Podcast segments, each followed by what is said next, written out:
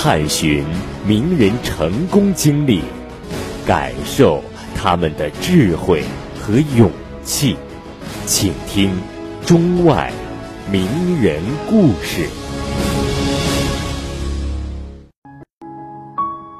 伟大的科学家沈括。沈括生于一零三一年，卒于一零九五年，字存中，号孟西丈人，杭州钱塘人，北宋科学家、改革家。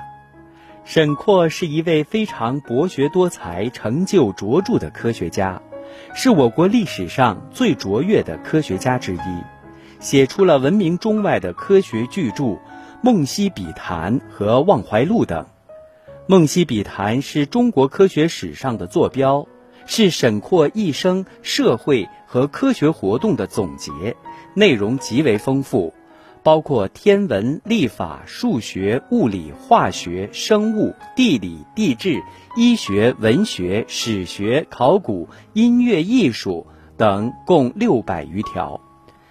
公元一零三一年。沈括出生在杭州钱塘一个地主阶级知识分子家庭，父亲沈周历任平泉县令、润州、泉州、知州、开封判官、江东按察使、太常少卿等职。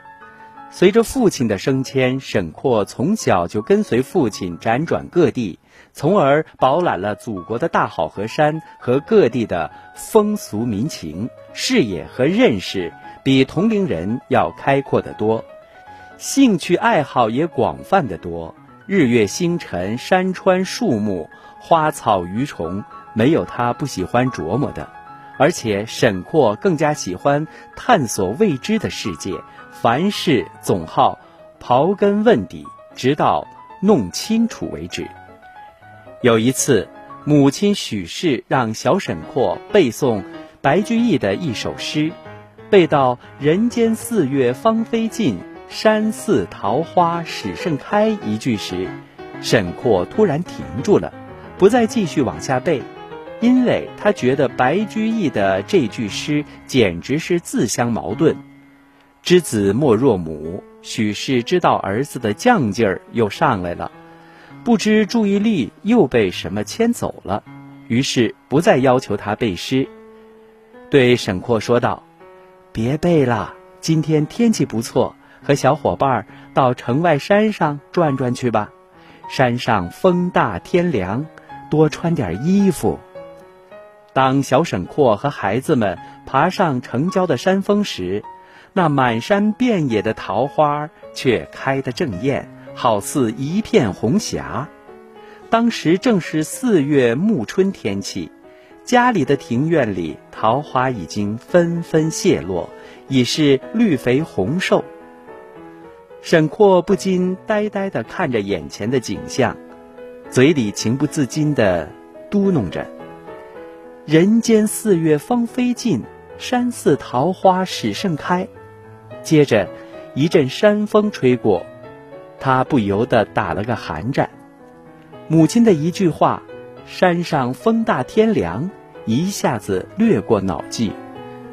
哦，小沈括一下子恍然大悟：温度不同，植物生长的情况也不同。白居易的诗写的没错。沈括的童年和少年时代，都是在一个充满书香气息的温馨环境中度过的。然而，在沈括十八岁的时候，他的父亲去世了，家里顿时艰难起来。沈括不得不外出谋生，到海州沭阳县当了主簿。从那时起，政务占据了沈括大部分的时间。但是，无论公务怎样繁忙，无论官职怎样起落，沈括从来都没有放弃过科学研究。